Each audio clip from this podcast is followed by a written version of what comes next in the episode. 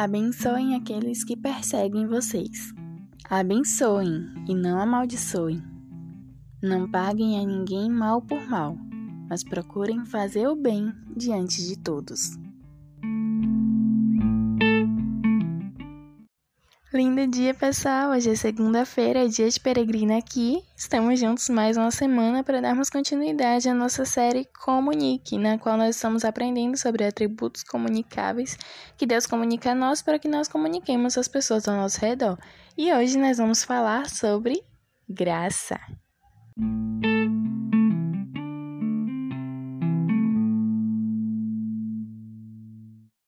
Davi disse que a graça de Deus é melhor que a vida e por isso os nossos lábios o louvam.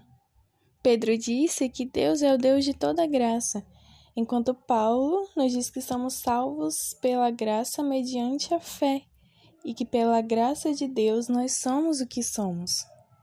Graça, maravilhosa graça, pela graça eu salvo sou, sobre a graça, eis a graça em mim, totalmente graça, Preciosa graça, tua graça me basta, são só alguns títulos de músicas que permeiam o meio cristão brasileiro. Tanto se fala em graça, principalmente no sentido de alegria e também de quebrantamento. Mas o que realmente essa graça significa nas nossas vidas? Bom, provavelmente você já ouviu a definição clássica de graça: favor imerecido. E geralmente nós usamos esse termo graça para falar apenas de salvação, mas na verdade ele serve para definir todo o benefício de Deus para conosco. Na teologia, nós vemos duas expressões: graça comum e graça salvífica.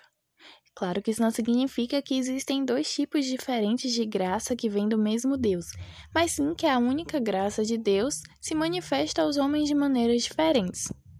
A graça salvífica é aquela proveniente da ação resgatadora de Cristo na cruz para os eleitos antes da fundação do mundo.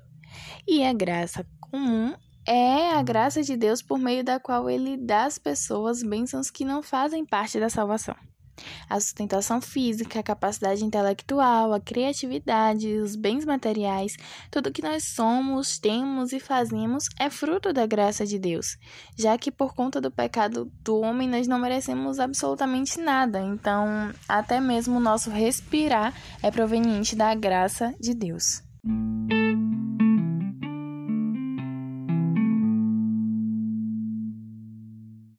A maneira como a graça de Deus se relaciona conosco me fez lembrar desse versículo de Romanos 12 e de como será a nossa comunicação aos outros dessa graça que nós recebemos de Deus.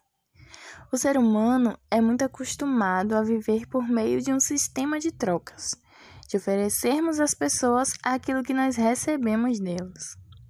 Para os cristãos, esse parâmetro deve ser diferente. Nós Precisamos oferecer aos outros aquilo que nós recebemos de Deus. Quando Paulo diz que nós devemos vencer o mal com o bem, ele está nos ordenando a ser graciosos, assim como o Senhor Deus é conosco. Bom, para partilhar com vocês um pouquinho melhor sobre essa questão da graça, eu vou contar uma parábola jesuânica que fala sobre dinheiro, servo, rei, perdão e graça.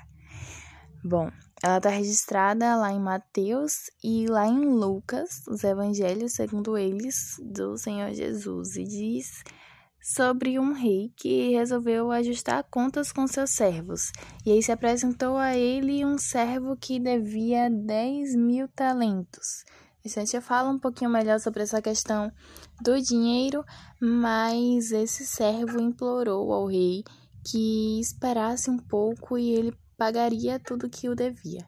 E aí o rei se compadeceu desse servo e liberou ele. Falou: Não, pode ir, sua dívida foi perdoada, você não me deve mais nada, fique tranquilo, de boa, vai embora. E aí o servo saiu com a certeza daquela dívida super alta ter sido perdoada. E aí ele encontrou um dos seus conservos, que era o servo do servo que devia a ele cem denários.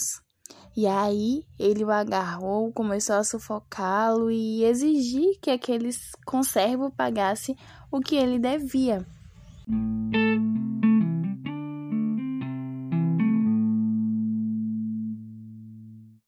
Pronto, vamos ficar por aqui nessa parábola.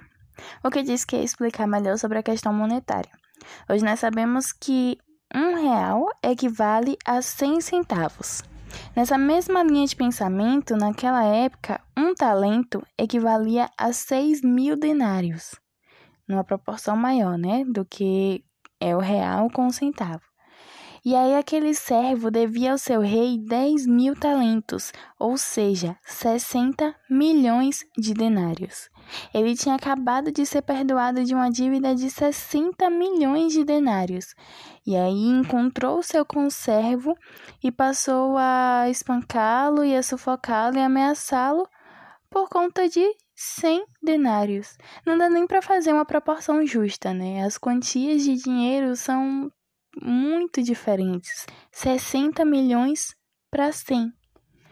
Ou seja, nós vemos na história um servo ingrato, injusto, que tinha acabado de ser perdoado de uma dívida que ele jamais poderia pagar, porque na época um denário era equivalente a um dia de trabalho, era o salário de um dia de trabalho.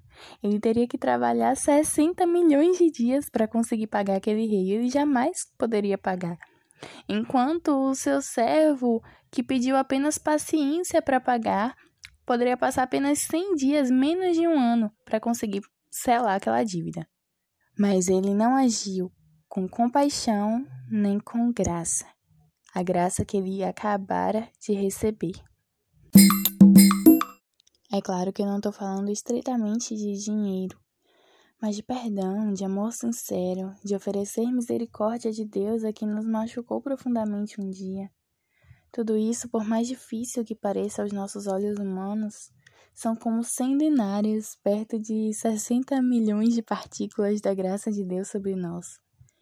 Parece engraçado pensar assim, mas se parar para refletir direitinho, de fato, aquilo que nós fazemos contra o Senhor é infinitamente maior do que qualquer situação que nós podemos vivenciar aqui nessa terra.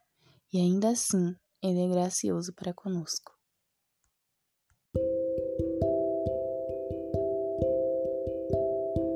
Bom, a reflexão de hoje é essa aí mesmo. Se nós ofendemos ao próprio Deus por nossos pecados e delitos e ainda assim Ele nos abençoa, quem somos nós para pagarmos maus comportamentos com a mesma moeda?